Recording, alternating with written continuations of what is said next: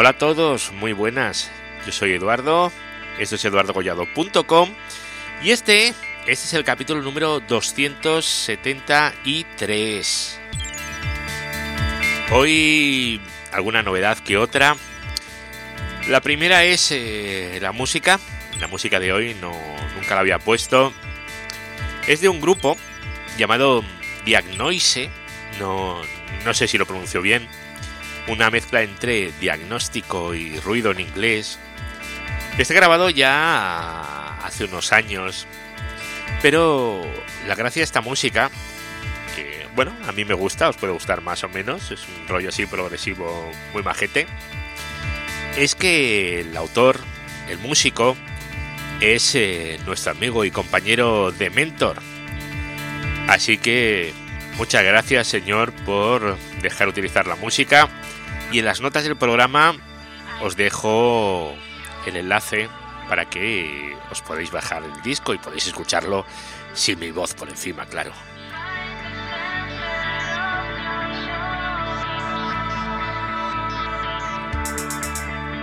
La otra cosa curiosa del, audio de hoy es que eh, yo había preparado un audio, ¿vale?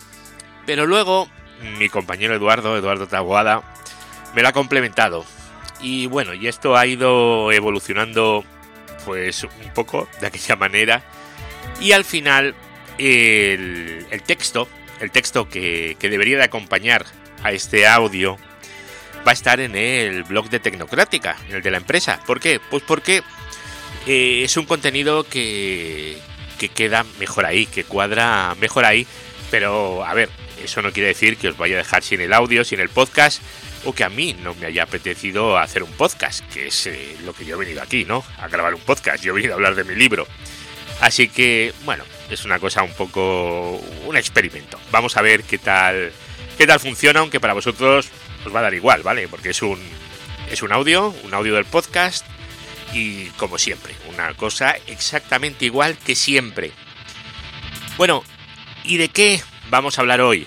Bueno, hoy vamos a hablar de de un tema relacionado con centros de datos, ¿vale? ¿Cuáles son las razones para las que una organización, una empresa, podría considerar cambiar su centro de datos o utilizar un centro de datos? Porque a lo mejor tiene los servidores en sus propias oficinas, ¿no? Pues, eh, ¿cuáles son las razones? En el audio de hoy creo que va a quedar todo bastante, bastante bien acotado y bastante bien definido entre otras cosas, pues porque entre lo que a mí se me ha ocurrido, lo que yo he ido poniendo y lo que me ha ido añadiendo Eduardo, Taboada, pues yo creo que ha quedado un contenido bastante chulo. Así que, bueno, esa es la razón por la que haya acabado en el blog de Tecnocrática. Por cierto, las notas del programa os pongo donde podéis encontrar ese, ese post que ahora tampoco os lo puedo decir, obviamente, porque todavía no está escrito, ¿vale? Entonces, en cuanto esté, pues eh, lo podréis leer en las notas del programa. Es lo que tiene el podcasting. Yo estoy hablando antes de que sucedan cosas que ya han sucedido cuando tú lo escuches. Es para romperse la cabeza, ¿verdad? Bueno, pues ya os he dicho, hoy capítulo número 273, motivos para cambiar tu centro de datos. Y si os interesa el tema y os queréis quedar un ratito conmigo, pues eh, vamos para allá. Redes, hosting, tecnología, eduardocollado.com. Bueno, eh, veréis, hay muchas empresas eh, que tienen los racks en su oficina. Esto no tiene por qué estar mal necesariamente, ¿vale? Pero es posible que no cumpla con los requisitos mínimos, unos requisitos mínimos que necesitamos para tener ahí información, ¿verdad? Y luego también hay empresas que tienen sus datos en centros de datos. ¿Vale? Hay muchos centros de datos en Madrid. ¿Cuántos hay? un montón. Y cada vez más, ¿vale? Pero en esos centros de datos puede ser que tengan problemas de escalabilidad, eh, de precio, claro, de recuperación de desastres, o simplemente que el centro de datos donde estén eh, no les pueda cubrir unos cuantos requisitos mínimos para evitar, eh, pues bueno, sanciones reglamentarias. Eh, bueno, pues lo que puede pasar, por ejemplo, que no esté la Unión Europea, ¿vale? Hay datos que necesitas mantener dentro de la Unión Europea y no puedes tenerlos fuera. Y si tienes el centro de datos, en, yo qué sé, en Estados Unidos, pues eh, tienes un problema y te puede caer una sanción administrativa. Vale, bueno, pues ese tipo de cosas son las que hay que tener en cuenta en el mundo de los eh, centros de datos. Otra cosa eh, que también hay que tener en cuenta y que es importante y que afecta a los dos tipos de organizaciones, ¿vale?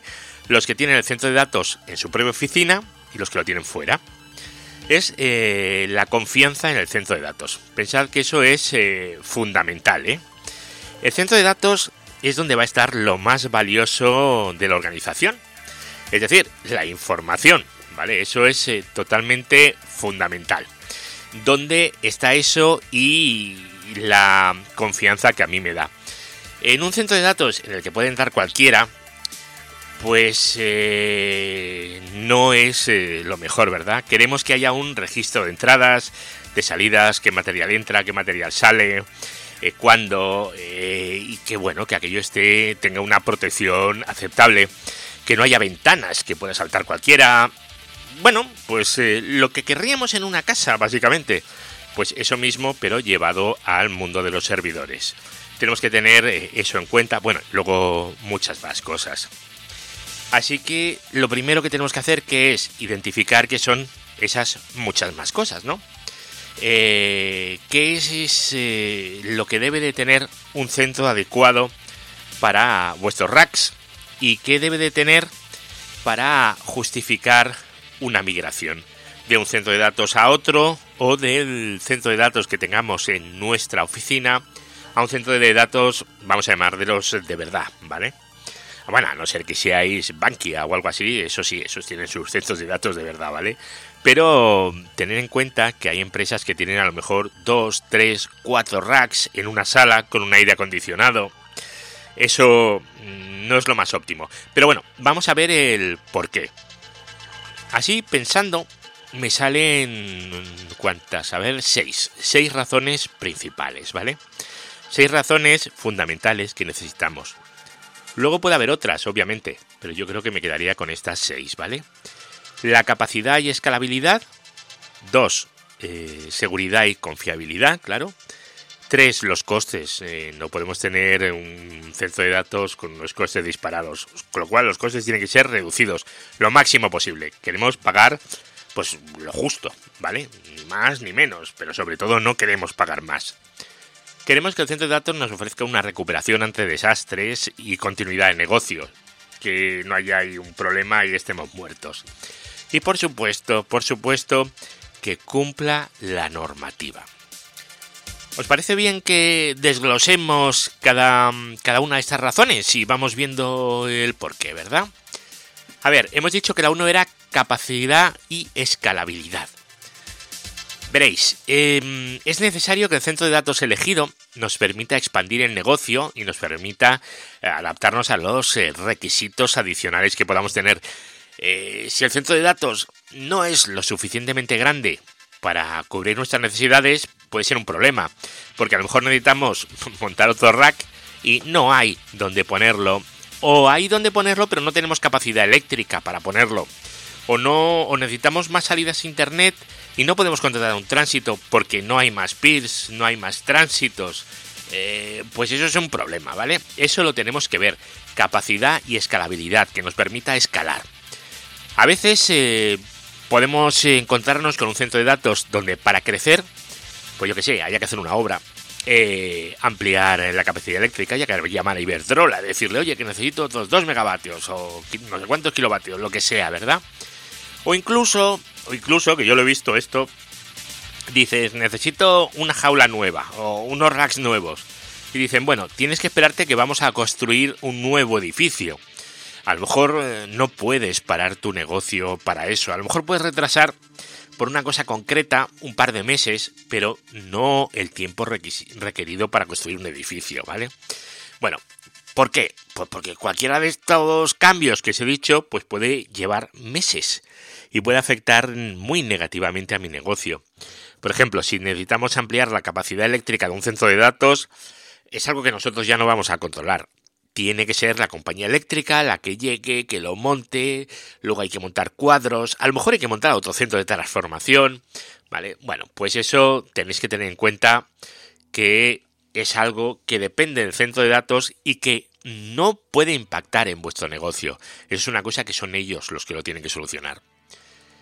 El siguiente punto sería la seguridad y confiabilidad. Eh, la seguridad siempre pensamos en ella como eh, la persona que está en la garita o que está en la puerta vigilando. Esa es la seguridad física, es una cosa fundamental.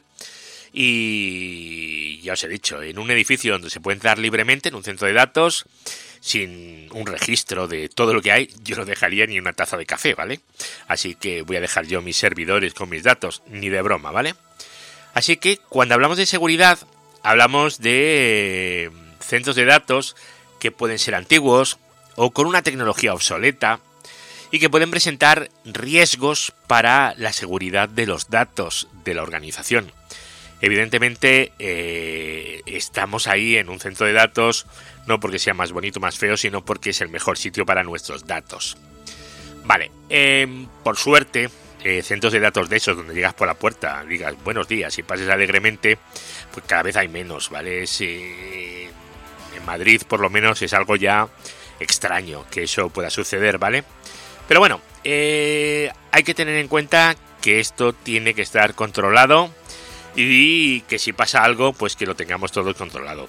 Fijaros, hace poco, bueno, hace poco, hará unos cuantos meses, salió un tweet de, de Init 7, que es una, una empresa suiza, que habían dejado un switch antes de la pandemia en un rack y cuando volvieron el switch ya no estaba. ¿Vosotros os imagináis que eso pueda suceder en un centro de datos de verdad? Buf, eh, eh, ahí evidentemente mejor no dejar ni el café, como os he dicho antes. Vamos a otra cosa. Esta es más interesante. Veréis. El tema de los eh, costes. Costes reducidos. Costes reducidos no significa que me vayan a regalar el CPD o que me vaya al sitio más barato. Esto no es así, ¿vale? Pero tenéis que tener en cuenta que hay centros de datos que, eh, a ver cómo digo esto, que nos quieren cobrar unas cantidades de dinero no justificadas, casi abusivas. Y, ojo, no es porque se hayan vuelto locos, ¿vale? Es porque ellos a lo mejor tienen ineficiencia en costes. En costes como por ejemplo de la energía. Vosotros pensar que un servidor, para enfriarlo, hace falta aire acondicionado. Entonces, al final, la electricidad de ese aire acondicionado a ti te la tienen que cobrar, ¿vale? porque no te van a cobrar solo la electricidad de tu servidor, tienen que cobrar también la del aire acondicionado, evidentemente.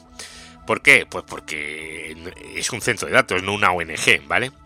Entonces, si son centros de datos más antiguos, pues van a tener un PUE, dice de eficiencia. Eh, si es un 2, por ejemplo, significa que eh, van a necesitar el doble de potencia de la que usa el servidor para poder tener el servidor ahí refrigerado, ¿no? Entonces, si tu servidor consume 250 kilovatios, ¿vale? Pues 250 eh, vatios, perdón, entonces pues necesitas 500, tienes un problema, ¿vale? Em, más cosas. Luego tenemos los costes. A ver, la luz es el coste más sencillo, ¿vale? Todo el mundo sabe que la luz vale dinero y todo el mundo se puede imaginar, se puede imaginar que el aire acondicionado consume electricidad, ¿vale? No es un pai pai. Y y ya y la gente más avanzada puede imaginarse que a lo mejor te van a cobrar la parte de la luz del aire acondicionado para enfriar tu servidor. Hasta ahí normal. Más o menos, pues ir a un CPD más eficiente porque vas a pagar menos tú al final. O sea, no es que el CPD vaya a ganar más, es que tú vas a pagar menos. Ese CPD va a ser más competitivo. Y seguramente más moderno y va a tener mejores cualidades. Normalmente, ¿vale? Luego tenemos el tema de los costes ocultos. Esto ya, esto ya es lo máximo, ¿vale? Eh, ¿Cuánto nos van a cobrar por tirar una fibra entre racks? ¿Cuánto nos van a cobrar por, por unas manos remotas? ¿Cuánto nos van a cobrar porque la fibra que nos han tirado esté ahí? Sí, porque te cobran por tener una fibra tirada, no por pincharla, sino porque esté tirada simplemente. Bueno, pues esos costes van desde pues un precio normal, por lo que vale la fibra y un poquito más, hasta, yo qué sé, sitios que quieren que les compres una televisión por cada fibra. ¿Vale? Hay gente que realmente mm, se vuelve un poco loca.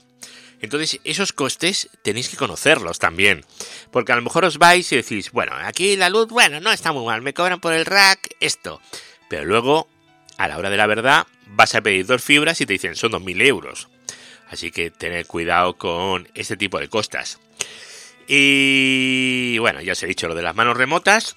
Y tened en cuenta también que si se os estropea la fuente de alimentación de un servidor, eh, podéis hacer dos cosas. Podéis mandar la fuente de alimentación por mensajero y una persona que esté ahí pues os lo cambia y ya está, ¿vale?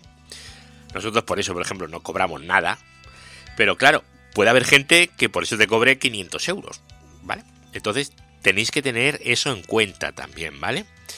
Eh, en serio, mirad muy bien el tema de los costes de los centros de datos, porque no todo es el coste del armario o el coste de la luz. A veces los costes eh, son totalmente desproporcionados en cosas como el cable, las manos remotas o incluso te pueden llegar a cobrar por autorizar a una persona. O sea, es, lo más absurdo que os podéis imaginar. Pero bueno, son cosas que pueden pasar.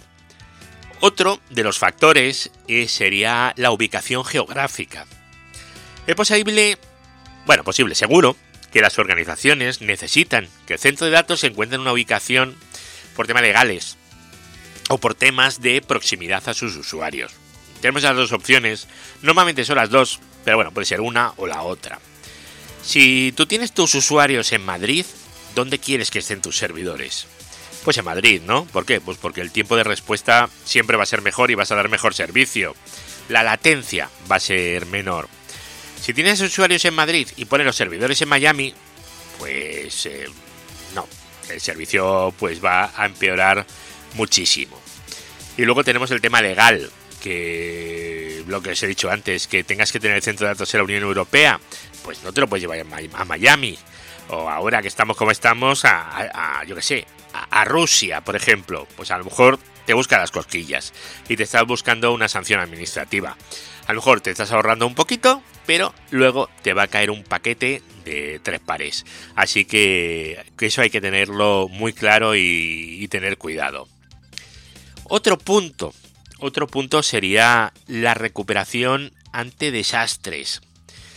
A ver, eh, este punto lo pongo porque hay gente que escucha el podcast desde muchos sitios del mundo. Y claro, eh, hay sitios del mundo donde esto sí que es realmente importante. En España, o donde yo me encuentro en Madrid, eh, pues tampoco que aplique mucho, ¿vale? Porque mm, eh, cuando hablamos de recuperación de desastres estamos hablando de tener el centro de datos lo más alejado posible de zonas sísmicas o protegerse de huracanes o desastres naturales. Bueno, eh, Madrid no es una zona sísmica, o al menos no muy importante. Huracanes, pues hasta el día de hoy no es que haya muchos, no hay, vamos y luego desastres naturales puedes tener.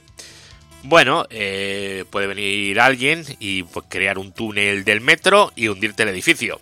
Pero bueno, eso no es, eso te puede pasar aquí en cualquier lado. Y a ver, es broma, ¿eh? No, no te van a hundir un edificio porque era un túnel del metro, ¿vale? Pero bueno, estas cosas han pasado alguna vez, ¿eh? Lo que pasa es que tú tienes que saber que va a ir por debajo y que no. Tú si montas un centro de datos justo encima de una autopista que pasa 10 metros por debajo, bueno, en fin, si van a hacer ahí un túnel, bueno, pues tienes que vigilar ciertas cosas, ¿vale? El entorno. Y esto en un centro de datos más sencillito, pues a lo mejor no lo tienen controlado. A lo mejor, ¿vale? Pero bueno, ya os digo, esto en España la verdad es que no, no tiene la más mínima importancia. En Japón sí, o en lugares eh, donde puedas tener problemas, ¿vale? A ver, eh, ah bueno, y si tenéis el centro de datos en un lugar donde tengáis terremotos, huracanes, etcétera, lo que tiene que estar es prevista una recuperación rápida. Porque a ver, evidentemente, si vosotros tenéis que dar servicio en Tokio, querréis que el centro de datos esté en Tokio, pero en Tokio hay terremotos. Entonces, querréis que ese centro de datos esté preparado para soportarlos. Vale, pues eso es a lo que yo me refiero con esto. Y luego ya el último punto es el tema, yo que sé, esto es... Además, es que esto siempre viene en inglés, no, no sé por qué. A ti te entregan un contrato y te ponen compliance requirements, es decir, requisitos de cumplimiento.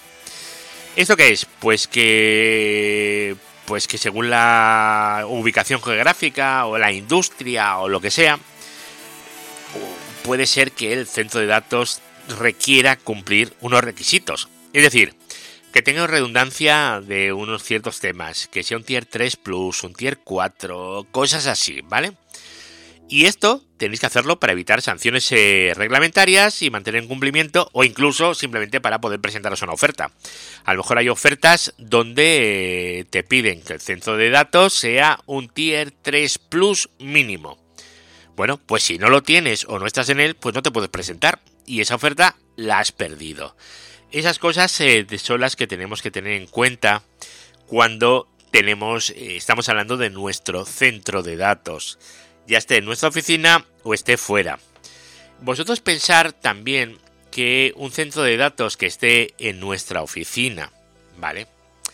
Eh, nos puede valer. Bueno, nos puede valer o no nos puede valer. fijaros, a veces decimos, en vez de contratar un centro de datos y llevarme allí los racks, voy a usar esta sala que tengo aquí vacía, le pongo un par de splitters para el aire acondicionado y ya está. Bueno, pues para esto eh, mi compañero Eduardo tiene una hoja de cálculo maravillosa, ¿vale? Si un día tenéis curiosidad, yo pasé por la oficina, os la enseñamos, en la que te hace el cálculo de lo que te está costando realmente tener la sala, porque claro, uno no es muy, no es muy consciente, ¿vale? Vamos a ver, un servidor consume entre 180 y 300 vatios. ¿Vale? Así que el servidor medio eh, consume 250 vatios. ¿Vale? Que son 180 kilovatios hora al mes. Entonces, si lo multiplicamos por un precio de 0,18 euros el kilovatio hora, 0,18 euros es eh, gratis, ¿vale? Esto es nada. Eh, ¿quién paga la luz a 0,18? Ya os digo que nadie. Pero bueno, vamos a suponer que vosotros tenéis una tarifa regalo y os están medio regalando la luz a 0,18, ¿vale?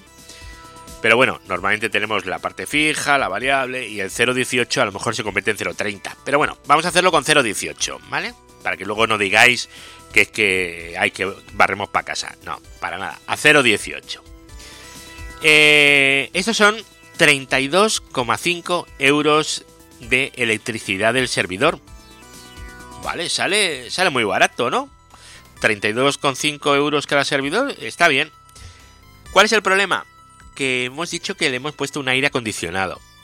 Un aire acondicionado en una sala, pues a lo mejor tienes un PUE de 2, 2 y medio. Es eh, realmente alto. Es decir, que lo que está consumiendo el servidor esos 32,5 euros lo tienes que multiplicar por 2 o 2,5. Entonces ya nos estamos yendo a entre 65 y 75 euros solo de energía. A esto le tenemos que sumar el, el precio del suelo, pues bueno, como es una habitación que tenéis abandonada, es gratis, venga. El precio propio del servidor, ¿verdad? El servidor vale dinero, eso lo tenéis que tener en cuenta el coste de las líneas de datos, eso también lo tendréis que tener en cuenta, ¿verdad que sí? Y luego los mantenimientos, porque el aire acondicionado a lo mejor estropea de vez en cuando, ¿verdad?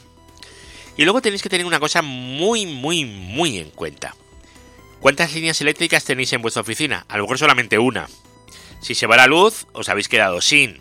Bueno, luego los hay, que comprarlos aparte y todo, ¿vale? En un centro de datos, eh, con lo que te cobran, entra todo eso. Si lo tienes en la oficina, no. Luego también puede ser que estemos en un centro de datos externo donde todo esto está, pero que se vaya la luz de vez en cuando también. Bueno, pues a lo mejor es que ese centro de datos no es lo más óptimo, ¿verdad? Vale, eh, pues ya os digo, hay que tener en cuenta eh, los costes eh, de kilovatio hora que ya os digo, es una cosa que va cambiando por los años. Y luego también, pues, eh, mantenimientos, eh, bueno, el sistema de extinción de incendios, también te tendrás un sistema de extinción de incendios, ¿no? Tendrás, y luego, seguridad tienes, a lo mejor tienes una alarma esa de proseguro. Todos esos costes, cuando lo tienes en tu oficina, tienes que sumarlos, ¿vale? Y si lo sumas, vais a ver que es, es bastante, bastante caro. Yo he estado echando así un cálculo por encima, mira que lo voy a hacer ahora con vosotros, eh, suponiendo que el mantenimiento del aire acondicionado es gratis. Suponiendo que el gasto de la alarma es gratis. Suponiendo que el alquiler es gratis. Y suponiendo que nunca jamás se estropea nada, que los servidores son gratis que los switches son gratis. Todo eso lo cuento como gratis, ¿vale? Y si tenemos medio rack, medio rack, con todo eso gratis, 20 eh, US, ¿vale? Estamos hablando de 1.500 euros. 3.000 euros por rack, de verdad. Esto, esto es una barbaridad. Es muchísimo dinero. Muchísimo. Pues si tenéis el rack en vuestras oficinas, que sepáis que estáis pagando cada rack a 3.000 euros. ¿Vale? Entre pitos y flautas. Bueno, entre pitos y flautas no, esto solamente con la luz y el gasto, y el gasto eléctrico, solo gasto eléctrico. Os sale a 3.000 euros o más, con lo cual estáis gastando muchísimo, muchísimo, muchísimo dinero. Y bueno, y esto es lo que, lo que yo os quería ir contando por hoy. Pero bueno, voy a ponernos a estrada y ahora sigo contando cosas. Redes, hosting, tecnología, eduardocollado.com.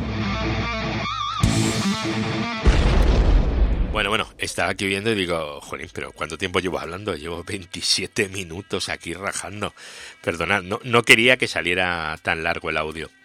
Pero bueno, simplemente contaros eh, esto que os he dicho, que mirad muy bien el coste del centro de datos donde estáis, donde no estéis, y si realmente ese centro de datos está cumpliendo los requisitos, ¿vale?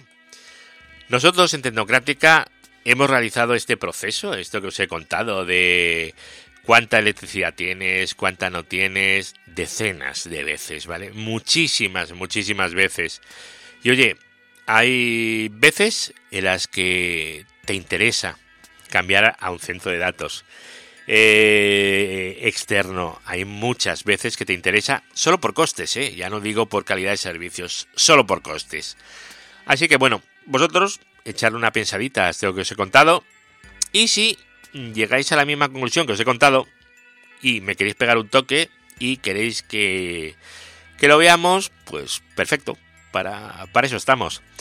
¿Por qué? Pues porque al final lo que queremos es llegar a un punto que sea pues para vosotros mejor. Y si para vosotros mejor y para mí también, pues oye, aquí ganamos todos. Bueno amigos, pues esto es el audio de hoy. Así que las notas del programa os dejo donde está el contenido escrito, que va a estar en el blog de Tecnocrática. Y os dejo un poquitito con la música de, de Mentor para que asentéis un poquito mejor el capítulo. Venga, hasta luego. Chao.